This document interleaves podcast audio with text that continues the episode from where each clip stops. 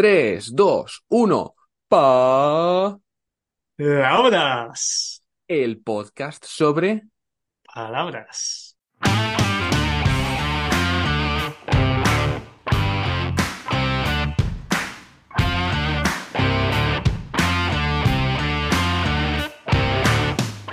Pam, pam, pam, pam. Hola, hola, ¿qué tal?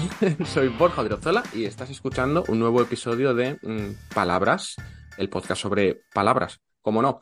Y este es el episodio 114, ya, vamos muy rápido con eso de que están muy poco preparados y son fáciles de hacer, pero hoy estoy muy contento porque está conmigo Antonio, alguien a quien casi seguro que conoces, tanto si eres estudiante como profe, pero bueno, Antonio, ¿quién eres exactamente? Pues soy Antonio, efectivamente, soy yo, no miente Borja, eh, y soy pues profe de español también para estudiantes, sobre todo de nivel intermedio avanzado. Y bueno, lo que hago más especialmente es eh, enseñar mi variedad del español, que es el acento andaluz, la variedad de, Andalucía. Y, y bueno, pues, pues aquí estoy. Fantástico. Oye, me encanta además que estés tan centrado en un tema muy específico, pero muy importante. Y desde aquí te invito ya, estamos empezando con la charla, pero te invito a, venir otra vez para hablar de la palabra acento. No vaya a ser que, que me la proponga Wow. otra persona y yo quiero que acento sea una palabra, una palabra tuya. Wow, sí, sí, me gusta, me gusta. Hay, chicha, ¿eh? Hay chicha ahí. Sí, sí. Joder. Chicha, otra fantástica palabra. Pero bueno, sí, en acento me parece que podríamos estar horas. Entonces, has propuesto una palabra muy curiosa que creo que tiene bastante relación además con el hecho de aprender español y que lo tiene de diferentes maneras. Pero antes de que vayamos a eso, coraje. ¿Por qué la has elegido? La he elegido porque me parece, para empezar, una palabra muy bonita y que eh, además polisémica, que es polisémica y sobre todo porque aquí en Andalucía se usa en la mayor parte de las ocasiones con un significado muy diferente del que se suele usar normalmente. Mm, vale, vale, ahora iremos a ese significado. Vámonos primero a la raíz y parece que, que viene del francés, ¿no? Coraje, que lo voy a pronunciar mal, pero es cou- courage. Seguro que lo he dicho sí, mal. pero Sí, parece que viene de esa palabra que significa valentía y que al mismo tiempo viene del latín cor, de corazón. Y es que el coraje está muy relacionado con el corazón, con las emociones, ¿no? Porque su significado principal es precisamente esa mm, valentía, ese valor, ese ánimo, esa capacidad de tomar esfuerzos y seguir adelante, ¿no? A pesar de las dificultades o los miedos. Por eso creo que los estudiantes de español pues también son personas en general con mucho coraje, ¿no? Porque están dispuestos a Mm. exponerse a situaciones eh, complicadas, al ridículo, ¿no? A, a la incertidumbre. Y cuéntame un poquito cómo lo utilizáis en Andalucía, entonces, si no es así. Pues mira, evidentemente podemos usarlo de esta forma, con esta acepción, ¿no? Eh, tener el coraje de hacer algo, ¿no? De, no sé, por ejemplo, como tú muy bien has dicho, cualquier estudiante de español o de otra lengua tiene ya coraje, ¿no? Porque supone enfrentarse a, a un mundo desconocido y a veces muy cambiante y muy inesperado. Pero en Andalucía la usamos de otra forma. Y, y no solo en Andalucía, de hecho, hace poco he hecho un reel y me han, me han soplado, me han dicho que también se usa así en México y en eh, Extremadura.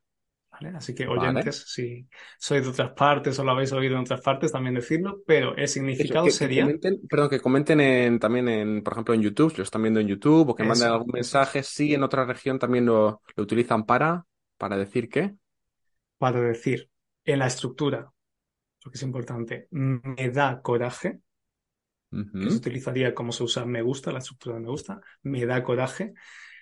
Algo significa que te, eh, te molesta algo, te irrita algo, te causa molestia algo. De modo que, por ejemplo, yo podría decir que me da coraje que la gente hable tan alto. Te da coraje, ¿no? Me da coraje. Qué curioso que Me utilice. enfada, me irrita. Lo he estado investigando y fíjate que conocía ese uso, aunque yo personalmente no, no lo he utilizado nunca de esa manera. y está reconocido por la Real Academia. He estado mirando que, que sí, que realmente también puede usarse para mostrar como rechazo, repulsa ante, ante algo. Pero como dices, creo que no se utiliza en toda España y posiblemente en otros países hispanohablantes, pues igual, igual tampoco. Y he visto que también tiene la explicación, está muy relacionada con el corazón, porque también cuando rechazas algo, también es porque te viene desde, desde muy adentro. Sí, exacto. Y entonces a ti, Antonio, ¿qué cosas te dan coraje? Pues mira, he estado pensando, porque intento que no me den coraje muchas cosas, pero al final te dan coraje algunas cositas. Pues mira, por ejemplo, yo soy muy cocinita, Borja. Me gusta mucho el tema de la cocina y me gusta sobre todo cocinar para la gente, ¿no? Pero no hay cosa que me dé más coraje, precisamente, que que yo prepare un plato al cual le he dedicado su tiempo, su cariño, etcétera, y cuando yo llame a la gente a sentarse a la mesa, esa gente no venga y se coma mi plato frío. es que me, me revienta, que es otra palabra. Me revienta, me da muchísimo coraje, por ejemplo. Normal, normal. Es esa sensación, ¿no? De haber estado. ¿no? Me, comprendes, ¿no? Sí, sí. Debo reconocer que yo soy de los de. Espera, que tengo que. De los que llegan tarde. Pero. Bueno, pero sí, sí es verdad que al final has dedicado un tiempo, un esfuerzo a preparar algo para los demás y cuando no llegan es parecido a cuando a mí me pasa algo que me da mucho coraje, es la impuntualidad. Cuando quedas con alguien y te hace esperar y creo que tiene bastante relación, ¿no? De que tú estás pensando en la otra persona, no quieres, quieres darle una, no sé si decir, buena experiencia y no te tienen en cuenta, ¿no? En consideración. ¿Qué coraje da eso? exacto, qué coraje da. Era mi segundo ejemplo que ah. a la gente, precisamente. La impuntualidad es tan expandida en muchas partes de España, eh, me da mucho coraje, la verdad. Eso te iba a decir. Tus estudiantes, por ejemplo, eh, bueno, esta pregunta te la iba a hacer más adelante, pero creo que es pertinente ahora. ¿Qué les da coraje a ellos? A veces siento que les da coraje que les corrija, pero yo lo hago por su bien. Eh, sí, les puede... No, sinceramente no les da coraje que les corrija, les da coraje equivocarse. Y ahí tenemos mucho en común mis estudiantes y yo. A mí también me da mucho coraje eh, equivocarme en cosas que sé, porque uno es perfeccionista y no le gusta hacer las cosas mal.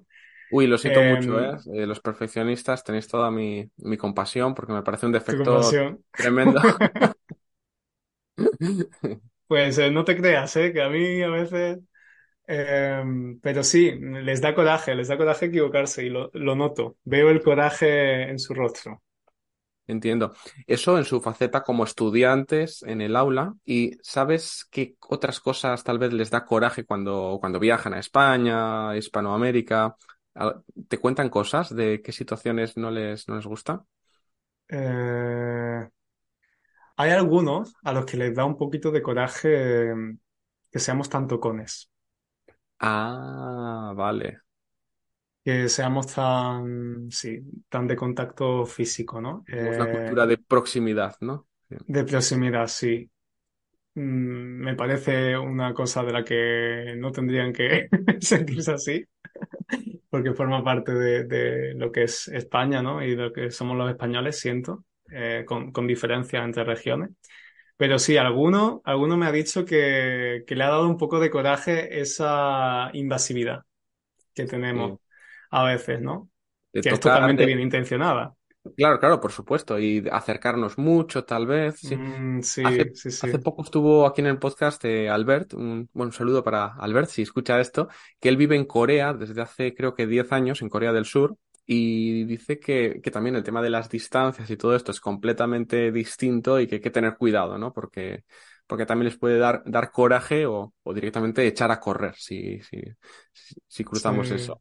Algo que me dicen también algunos estudiantes cuando viajan, que les da mucho coraje, es que se esfuerzan a veces por hablar en español, sobre todo cuando van a viajes a sitios muy turísticos y les responden en, en inglés.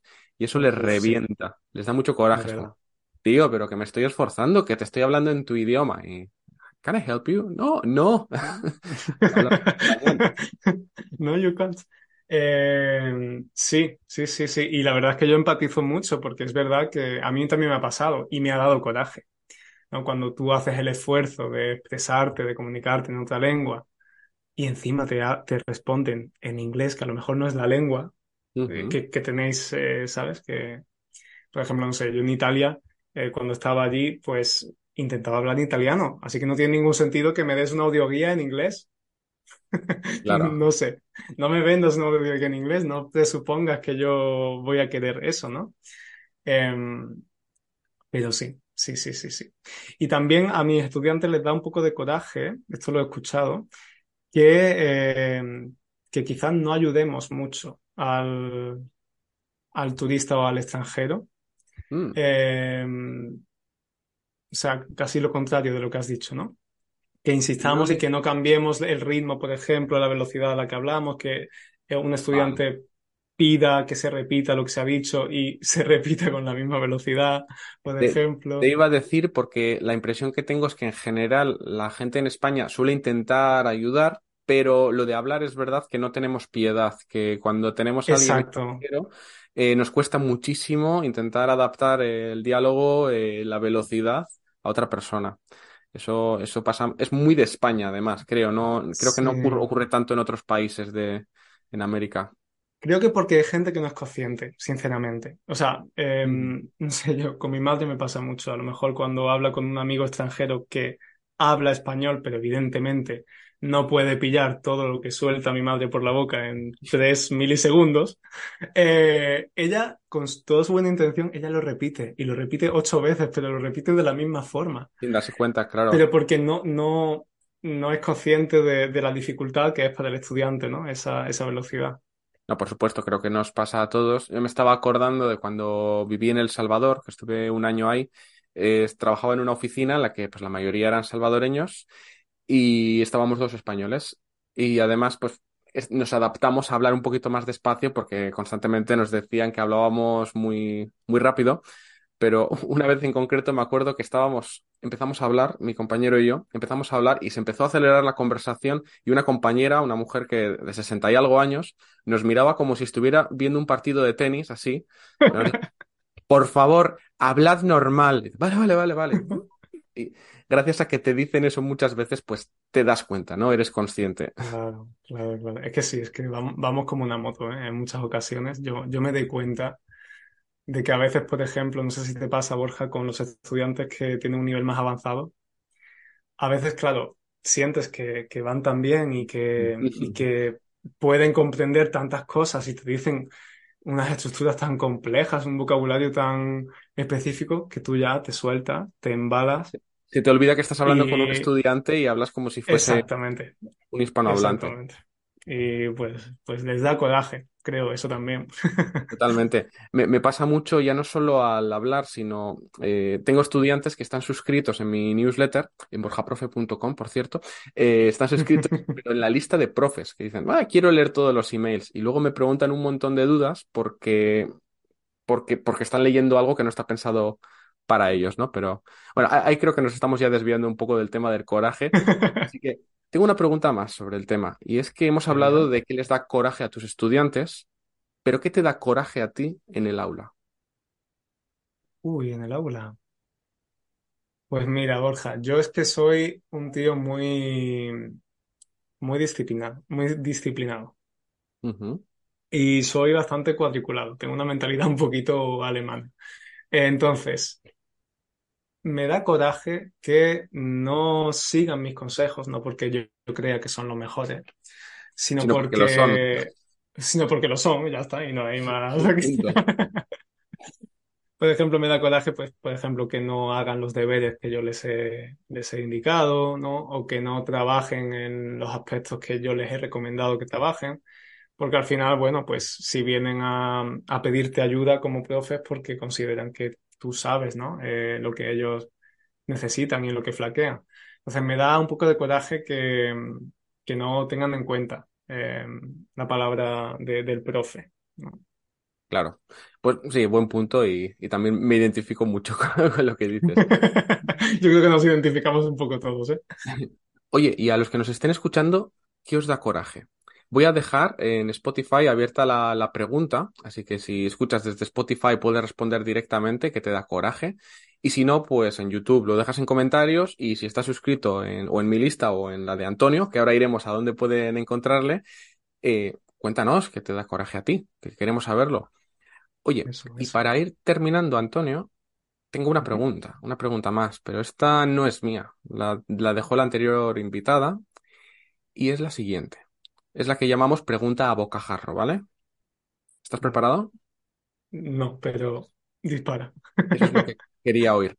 Si pudieras volver a un momento del pasado o de la, de la historia del mundo, ¿a cuál sería?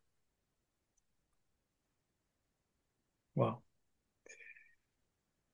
Eh, me gustaría vivir a principio, bueno, me gustaría haber vivido para luego poder volver, porque prefiero estar aquí en esta época, en los principios del siglo XX, o sea, del siglo pasado.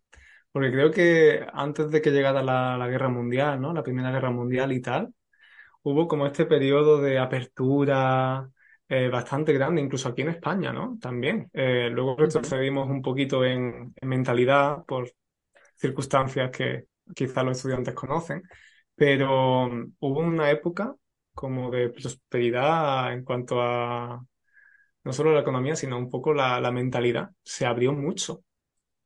¿no? Por Vale. ejemplo, aquí en España se empezó a jugar con, con la... a jugar, a, a plantear el quitar la monarquía y poner la república, por ejemplo. O las mujeres comenzaron a tener un papel eh, muy importante que no lo habían tenido antes, ¿no? Luego perdieron algunos privilegios. Entonces creo que fue una época muy interesante y la viviría o en España o en Francia, eso te iba a preguntar. ¿no? ¿Dónde? Porque igual si te vas a India y ves todo el poder colonial, igual no está tan chulo. claro, claro. Pero- Sí, Obviamente hablo de, de Europa y muy concretamente, yo pienso directamente en Francia, ¿no? La verdad, que además es un país que a mí me encanta. Así que me gustaría. Fantástico. Pues ves, no, no ha sido para tanto la pregunta, No ha ¿no? sido tan difícil, yo me esperaba algo, yo, yo hubiera puesto otra más absurda, más... No te preocupes porque podrás hacerlo para la siguiente persona invitada, que te, te lo va a agradecer mucho. Venga, Entonces, le, le mando un beso ya. ¿dónde pueden encontrarte? Pues mira, pueden encontrarme eh, principalmente en mi página web, que es www.spanishwithantonio.com y a partir de ahí, pues eh, van a, los voy a redireccionar a, pues, a mi canal de YouTube, por ejemplo, que se llama Spanish with Antonio, o también a mi podcast, que es eh, Andalusian Spanish to Go. Y ya ahí, pues, con eso tienen lo principal. Genial, pues dejaré los enlaces en la descripción del episodio. Y oye, Antonio, pues un placer, como siempre, verte. Espero que podamos vernos en, en directo, tío, en algún momento este año o el que viene. Total, totalmente, totalmente. A ver si, si cae la breva. A ver si cae la breva. otra gran expresión para hablar Otra otro gran día. expresión. Me tienes que traer a muchas más palabras, Borja. Ya ves, nuestro invitado regular, Antonio, palabras with Antonio. Bueno, pues nos vemos pronto. Un abrazo. Un abrazo, cuídate, cuidado.